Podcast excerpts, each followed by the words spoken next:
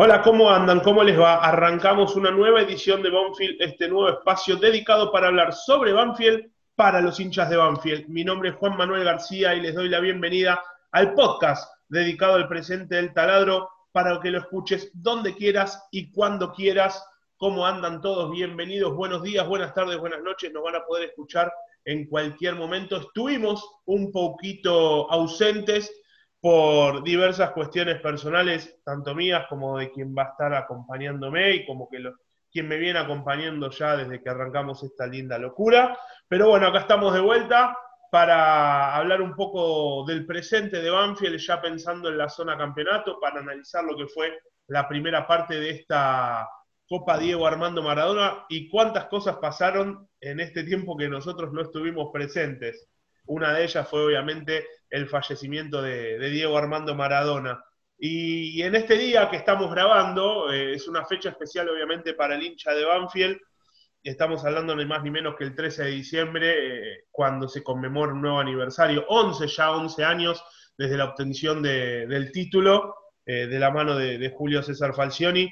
Pero bueno, a lo largo de, de, este ratito le vamos a estar hablando un poco de ello, pero no quiero dejarlo afuera quién va a estar acompañándome, quién me viene acompañando, un gran amigo. Vamos a contar muchísimas anécdotas de aquel domingo 13 de diciembre. Al señor Marcos Giorgetti. Marcos, ¿cómo le va? ¿Cómo anda? ¿Cómo está tanto tiempo? Estuvimos ausentes, pero bueno, acá estamos de vuelta. ¿Cómo le va, Juan Manuel? ¿Cómo está? Bien, ¿y usted? Espectacular. Otro 13 de diciembre que cae domingo, como aquella vez. Exactamente, 11 años pasaron desde aquella tarde inolvidable en la bombonera que se extendió hasta horas, altas horas de, la madrugada con caravana eh, regresando desde, desde, el barrio de La Boca hasta Banfield. Eh, usted desde la experiencia quizás de verlos de la tercera bandeja del estadio de Boca, del, del estadio de la bombonera, yo desde el palco de, prensa, luego yendo a la zona mixta para poder charlar con los jugadores, muchísimo para hablar, pero bueno. Uy, qué interesante eso, me interesa, me interesa mucho eso, ¿eh? Nunca me lo contaste. Después se, lo voy a estar contando a lo largo de, esta charlita, pero vamos de a poquito, porque eh, estuvimos obviamente ausentes eh, un tiempito y pasaron cosas. Sí, ¿sabes por qué estuvimos ausentes? Por cuestiones personales. no, pero nos relajamos por la confianza que nos daba el equipo. Eh, puede ser también, sí, puede ser, puede ser. Nos pasó lo mismo. Y en ese aspecto a mí me da la sensación, más allá de, la buena primera parte que hizo Banfield eh, en, esta, en esta competencia de primera división, me quedó la sensación un poco que fue de más a menos. Sí, obviamente. quizás en los últimos partidos un poco bajó su rendimiento, que hizo quizás lo que los papeles indicaban, arrasar en las primeras 3-4 fechas, asegurarse eh, su clasificación y después bajó un poquito el rendimiento. No sé qué te dejó a vos. A mí me, parece que bajó la efectividad en los resultados. A mí no me pareció malo el partido que perdió con River, ni me pareció malo el partido que, empató con Central. Creo que contra Central tuvo eh, muchísimas más chances de ganar el partido que Central, lo empató por una casualidad. Y contra River, eh, el penal fallido y alguna desatención eh, defensiva, pero me parece que no jugó mal de esos dos partidos que fueron los que finalmente te terminan marcando que sacaste muchos puntos menos de lo que quizás hacía esperar los primeros tres partidos. De todas maneras, eh, me parece que haber pasado eh, el grupo y haberle peleado, haberle competido igual igual dos partidos seguidos a River, de un equipo que debutaba con el técnico y que se esperaban muchos juveniles, me parece que la vara eh, queda alta después de la primera ronda y que el saldo es netamente positivo, más allá de que seguramente deben haber pensado que eh, muchas cosas para corregir de acá para adelante. A ver, pero más allá de ese penal fallido con River, porque un penal lo puede errar cualquiera, y se le ha caído mucho a, a Luciano Lolo por eso, cuando digo que fue de más a menos, me refiero quizás a que nosotros destacamos mucho el rendimiento de Mauricio Cuero, que era las de espadas, y que se notó muchísimo eh, lo dependiente que fue el equipo de él cuando no estuvo en los últimos dos partidos. Si bien lo mejoró un poco, levantó el rendimiento en la última fecha con Rosario Central, eh, y, apareció, aparecieron otros jugadores, como en este caso el que se puso el equipo al hombro fue Martín Pallero eh, en los últimos dos partidos. Se notó demasiado eh, lo dependiente que, que se hizo Banfield de, Mauricio Cuero. Esa es la sensación que me quedó a mí.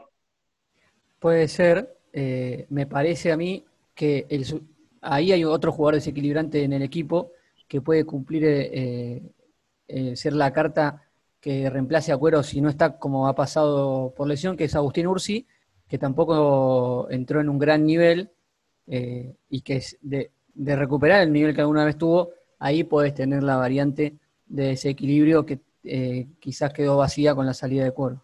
Pero a ver, lo de Ursi, no sé si preocupante, pero está lejos de, de, lo que fuese Ursi que apareció eh, en, la primera parte de la era de Hernán Crespo y que lo llevó a ser parte de, la selección sub-20 y después la que consiguió la clasificación a, los Juegos Olímpicos. Hoy, hoy está lejísimo Sursi de ser ese jugador, eh, así lo entiende también Javier Sanguinetti, por eso es que todavía no, creo yo que por eso todavía no lo, no lo larga a la cancha como titular. Y, y Banfield a ver, se necesitó, se notó que necesitaba de, un jugador como Mauricio Cuero. Eh, Juan Álvarez en el partido con Godoy Cruz no estuvo muy bien de, en cuanto a su rendimiento y sí levantó con Rosario Central, pero no es lo mismo, no, no es el mismo, no es la no son las mismas características. Sí, yo creo que lo de Cuero fue tan bueno que era imposible que no se notara su ausencia y era muy difícil que alguien lo reemplazara en el nivel que, en el que dejó en el que dejó el colombiano el puesto. Eh, de todas maneras, a mí como hincha, eh, vos estás haciendo un análisis muy exhaustivo, me parece perfecto. A mí no me, no me disgustó la segunda parte de, la primera ronda de Banfield, más allá de, los resultados. El único partido que me pareció malo así o muy flojo fue el de Godoy Cruz. Los otros dos me parecieron que estuvieron a, un nivel eh, bueno. No, pero a ver, no digo que haya sido malo el rendimiento de Banfield. Eh, sí, obviamente, a ver, hay que destacarlo porque a River le jugó de igual a igual, eh, tuvo las posibilidades de, ponerse en ventaja con el penal, que lo puede errar cualquiera, se le, repito, se le cayó mucho a Luciano Lolo, primero porque es marcador central y segundo por su pasado en River y que justo decida ir a patear en ese partido. Eh, pero se notó, cuando digo que se notó mucho la ausencia de cuero, es que no, quizás Banfield no pudo mostrar una alternativa ante la ausencia de un jugador importante.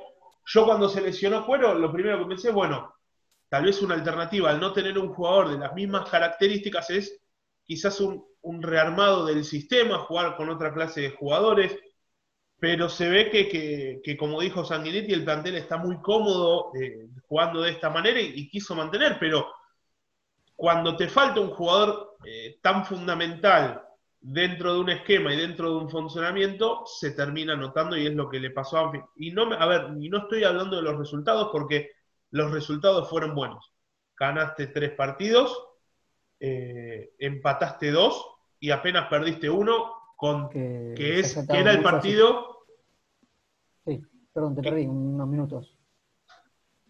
A ver, ¿ahí, ahí me recuperaste? Digamos, sí, sí, perfecto. Perfecto, bueno, no, no hay problema, la gente seguramente se va a quedar eh, con lo que yo vengo diciendo. Eh, te repito para vos, te decía, no me refiero a los resultados porque los resultados de Banfield fueron buenos, ganaste tres partidos, repito, eh, empataste dos y apenas perdiste uno, que era quizás el partido más perdible por el rival, que era River, eh, pero sí me refiero a, que se hizo muy predecible el, juego de Banfield y que se notó quizás, o no predecible el juego, sino muy eh, claro a qué juega Banfield y se notó que cuando no hay alguien eh, fundamental, cuando no está esa pieza fundamental dentro del, del esquema, se nota eh, que, algo le falta.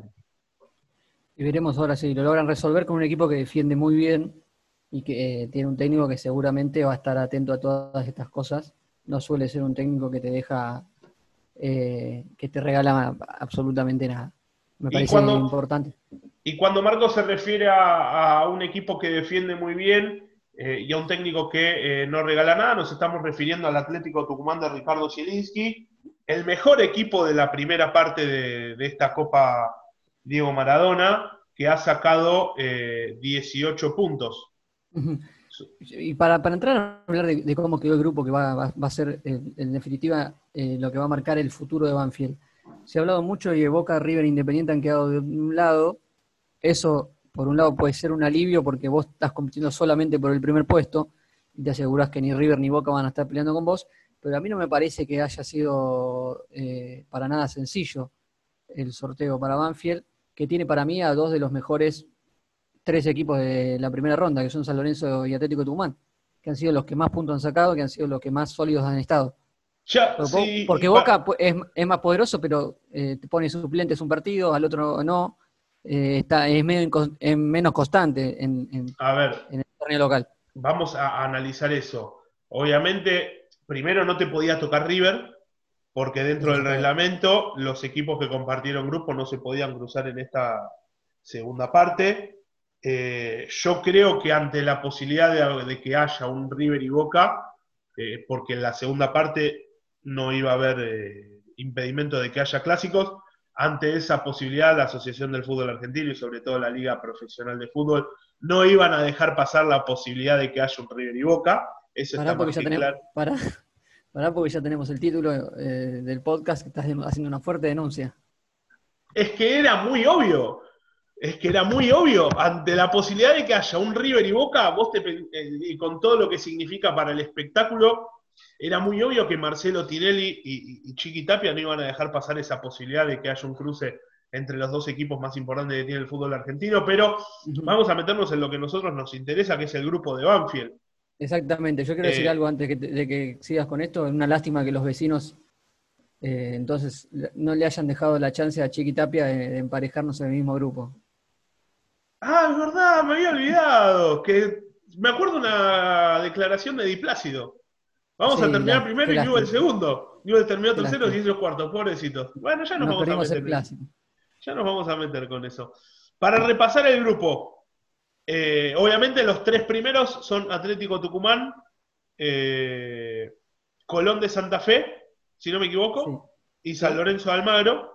Son los tres primeros que, o sea, que terminaron primero en la primera ronda. Y además están Talleres de Córdoba, segundo en el grupo de Boca, y Gimnasia y Lima La Plata, que, le, que se quedó con el segundo lugar eh, gracias a la diferencia de gol, superándolo a Vélez. Así fue como clasificó el equipo de, La Plata, el Lobo Platense. Y el debut es ante Atlético Tucumán este lunes a las 21 a las 21 a 30 horas, sin Claudio Bravo. Voy a dar un poquito de información y ya nos metemos en el análisis. Sin Claudio Bravo, suspendido, expulsado ante Rosario Central. Todo indica que Rodrigo Arciero va, va a ocupar la banda izquierda y veremos cómo es el resto del equipo, porque mucho se habla de la posibilidad de Mauricio Cuero de que vuelva, que no vuelva. Habrá que esperar hasta hasta el día lunes que el equipo salte a la cancha o que, o que se o que se den a conocer las alineaciones de los dos equipos. Vos sabés igual si va a jugar o no. Yo no lo sé. Bueno, está bien. Pero a ver, yo me pregunto, ¿para vos es, un grupo accesible, es un grupo complicado?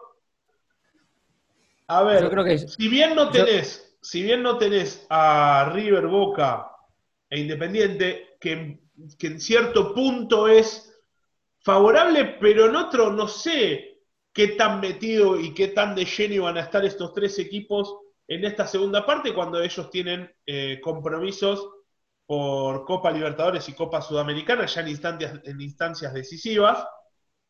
Y tenés aquí, ahí a ver, porque más allá de que es la Copa Diego Armando Maradona y que hay un título que vos sos, ganás una Copa Nacional, Creo que el premio más importante de esta Copa es la plaza para la Copa Libertadores 2021. Entonces, es, eh, se la puede decir, eh, se puede decir, y podemos titular este podcast como eh, el camino a la Copa. el camino que tiene que realizar Banfield para llegar a la Copa. Pero, y vas a jugar contra, porque creo que San Lorenzo está clasificado ya, contra cuatro equipos que van a querer también ganar esa plaza. Que se matan por jugar la Copa. Exactamente. Obviamente Atlético Tucumán, eh, que ya la supo jugar y que va a querer. Gimnasia, Colón y, Talleres que quieren eh, llegar a un certamen continental. Y bueno, San Lorenzo también va a querer, pero creo que ya estaba clasificado, pero no sé si ya por instancia previa. No, no lo tengo bien en la, mente eso. Yo, lo bueno de, tener a San Lorenzo es que te toca el último partido. Teniendo en cuenta que ya perdió uno, te puede dar la, posibilidad de que llegue a la última fecha sin chances, hipotéticamente. Si tiene un traspié más, va a llegar a la última fecha sin chances y, y quizás el rival, uno de los rivales más complicados de la zona, lo vas a recibir en la última fecha en tu casa sin chances. Eso es el primer análisis de la zona que le tocó. Después, a mí me sigue pareciendo el Atlético de Tucumán un equipo durísimo que a Banfield siempre le cuesta. ¿Firmás el empate? La vuelta. Un 0, a 0, un 1 a 1 en, el José Fierro, en el Monumental José Fierro. ¿Lo firmás? qué difícil, porque esto se graba. Yo te tengo que decir que, no, que no firmo nunca un empate y etcétera. Bueno, no te digo no, me parece un mal resultado. No, te digo que lo, a ver, no te pongo en ese apriete, pero obviamente vos vas por los tres puntos.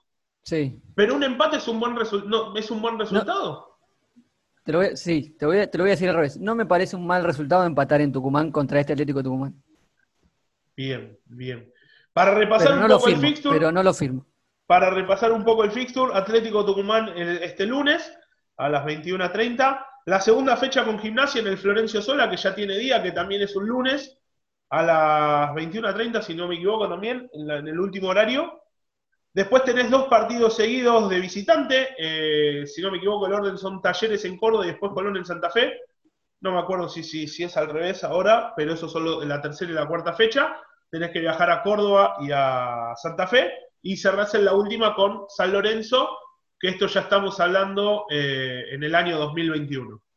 Eh, tenés, eh, sí, si no me equivoco, ya sí, San Lorenzo ya es el, fin de semana, el primer fin de semana del 2021.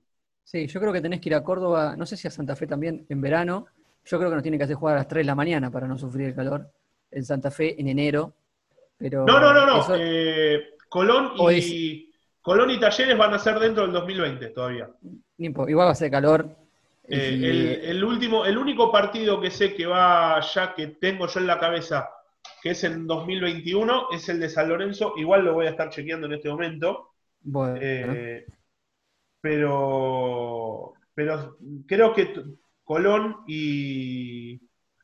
Y, eh, y, te hago, y te hago. Ahora yo te pregunto a vos, como analista del fútbol, poneme en porcentajes cuánto, cuántas probabilidades tiene Banfield de ser, ser primero en la zona y pelear por este ansiado cupo de Libertadores? Yo creo que, muchas. No, no, obviamente. Y yo creo que un 70% tiene. Ah, te la estás jugando mucho. Sí, porque el rival más directo y. Me toco, para que me, que toco madera. Sí. Eh, el rival más directo es eh, el rival más directo es Atlético Tumán. y obviamente definís todo con. Definís todo con. Eh, con San Lorenzo en la última fecha, que puede ser el otro rival directo. Mientras que corrijo, son tres fechas de lo que queda el 2020. Sí. Y dos fechas en 2021. Eh, a, a Santa Fe o a Córdoba, no me acuerdo el orden, ahí te digo, me parece que a Córdoba vamos en enero entonces. A Córdoba vamos en enero. A ver, ya te digo. Porque vos dijiste que Talleres en la, anteúltima fecha. Es Colón en la tercera y ya en el 2021 vas a Córdoba. Bueno, mucho calor. Vamos a tener que jugar. Colón en la tercera, que es el, fin de semana previo a Año Nuevo. Y ya el primer fin de semana de 2021 vas a Córdoba. Y después a, cerrás en la última con San Lorenzo de Almagro. Y ya el 17 de enero es la, es la final en, San Juan. Eh, la final de San Juan es, la final de, este, de este torneo. Pero bueno, a ver, yo creo que están dadas todas las condiciones para... Ojo que 70% aparte puede ser un buen título también, ¿eh? El 70% de posibilidades de ir a la Copa. Yo, a ver, yo me quedo más con el camino a la Copa. Bueno. El para mí este es el camino que tiene que hacer Banfield eh, para llegar a... La gente, la gente sepa que vos elegiste el título. Perfecto, no hay ningún problema. Eh, pero creo que hay grandes posibilidades para Banfield en, este campeonato si mantiene el nivel. Eh, obviamente, porque sin menospreciar, pero Gimnasia, Colón no son rivales para mí que sean superiores a Banfield. Talleres puede ser un partido parejo. Y San Lorenzo. San Lorenzo está teniendo suerte. Porque la verdad, no, a mí no me gusta cómo juega el equipo de Soso. Tiene dos jugadores importantes de selección. Sí, obviamente los hermanos Romero, pero viste, tal vez en esto, en este fin de año se les sale la cadena y no vuelven. Hoy estás. ¿Viste cómo son? Te hizo bien. No, pero la te hizo bien. No, pero lo demostraron en, la cuarentena de todos los que tuvo que hacer Tinelli. A ver, que, pensaron que fueron reyes. Se, se abren Por eso, o sea, en esta fiesta, eh, a ver, estamos hablando de que ah, va, a haber un, va a haber partidos de fútbol en medio de las fiestas de fin de año y que todo puede pasar. Sí, está bien. una sidra además en Asunción, una sidra además en Asunción y, no vuelven más. Yo creo, yo pierden el avión. Sí, sí, sí, sí, así que todo puede pasar. Pero bueno, eh, todos dicen que Tinelli se armó el fixture para que San Lorenzo juegue la final. Vamos a ver si es así. Eh, los partidos se ganan en la cancha. Pero yo creo que eh, hay grandes posibilidades de que Banfield sea protagonista de esta segunda fase. De esta segunda fase. Sí, mañana es un partido de mañana, este, este lunes. ¿El árbitro que nos tocó? ¿Tenés algo para decir del árbitro que nos tocó? Rapalini. Sí. Que si no, si no ya lo había dirigido a en esta primera rueda. ¿Sí? Eh, ¿Contra River? Si no me equivoco, sí. ¿El único partido que perdió? Bueno, está bien. Exactamente. Está todo dicho, ¿no? Creo que no hay que agregar más palabras. Pero bueno. Vamos, a ver, ya hemos, obviamente, hemos hablado bastante, hemos hecho un buen análisis de, esta, de esta. Hacía mucho que no te veía. Sí, de este presente de Banfield hemos hecho un buen análisis de lo que ha dejado esta primera rueda, pero vamos a meternos obviamente también en lo que es esta fecha, 13 de diciembre.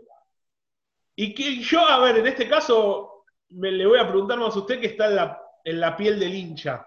Pregunte. ¿Qué, ¿qué, te genera cada vez que llega, primero, qué te genera cada vez que llega un 9 de diciembre y te acordás de ese cabezazo de, Víctor López? Yo te voy a contar algo. Yo ese, ese 9 de diciembre no, era como un día que no, podía transitar de los nervios.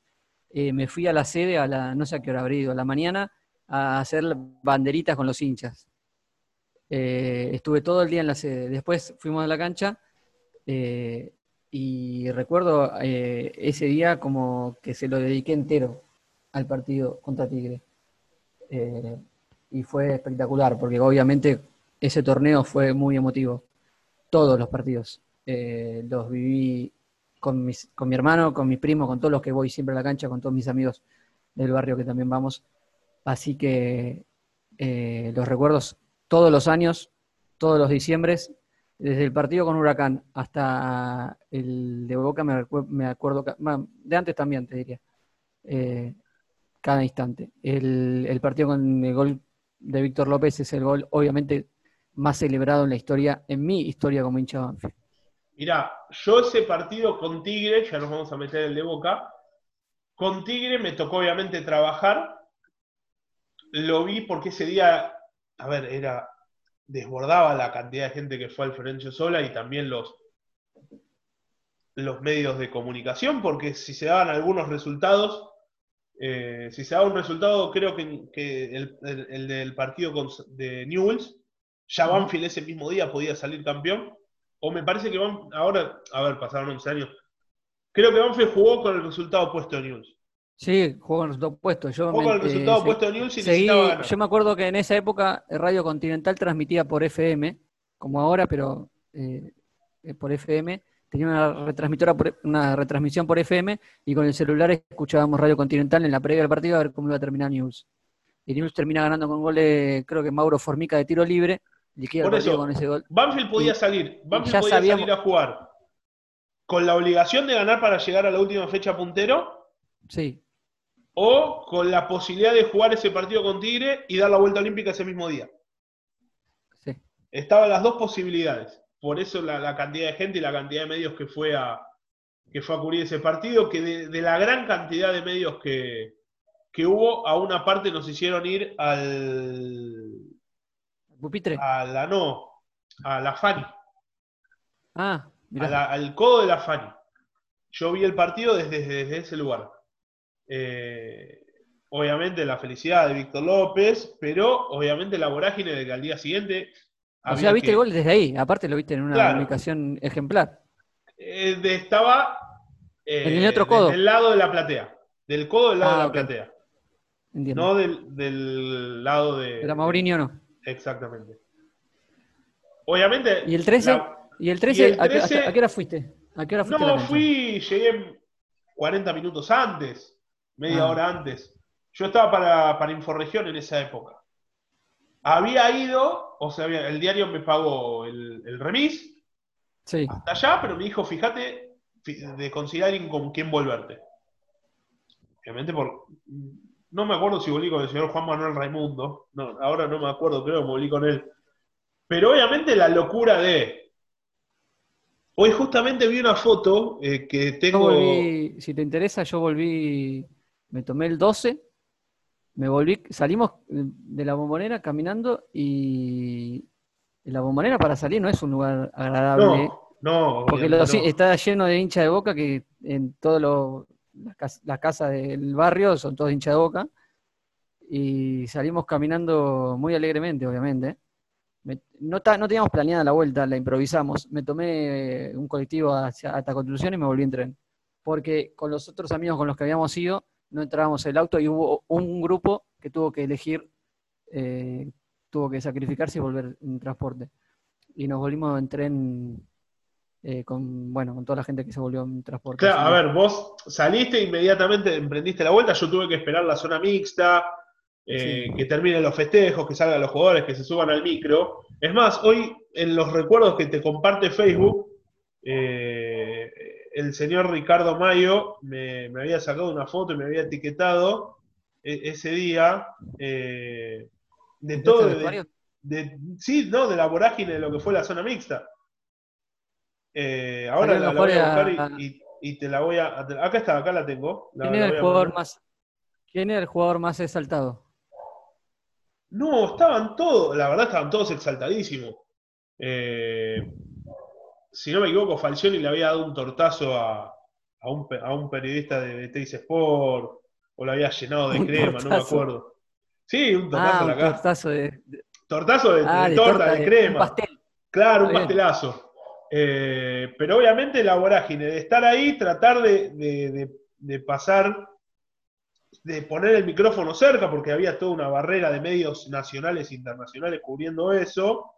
Eh, y después emprender la vuelta, porque yo me tuve que ir de, cubrir en la, bombonera a cubrir eh, lo que fue eh, la, el festejo. El festejo en, en,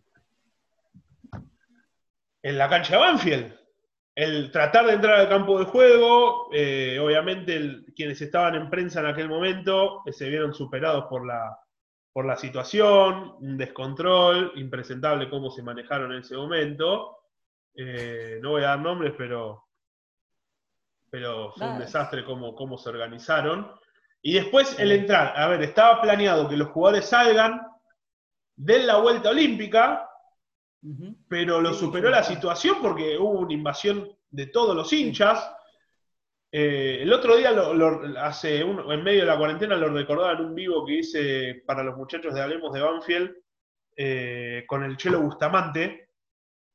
De que el Chelo, a ver, los, jugadores de Banfield empiezan a salir del vestuario del Florencio Sola, pero al verse desbordada la situación por los hinchas que entraban al campo de juego, inmediatamente se metieron de vuelta al vestuario pero el Chelo Bustamante se quedó dentro del campo de juego con sus hijos.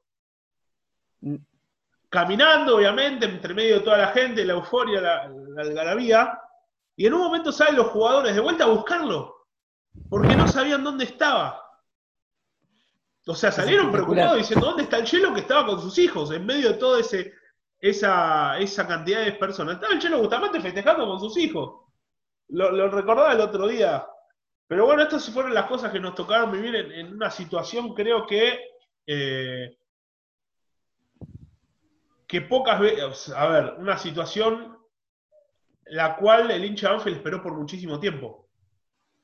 Yo nunca me lo imaginé, yo como hincha nunca me lo imaginé. Yo el día que Banfield salió campeón me dijo, bueno, ahora ya, ya me puedo dejar de preocupar por el fútbol porque eh, miraré los partidos de Banfield como siempre, con, la misma intensidad de siempre, pero ya salimos campeón, no me interesa más nada. Eh, después eh, me duró poco eso. Pero, a ver, vos me lo decís esto con 30 años. 34.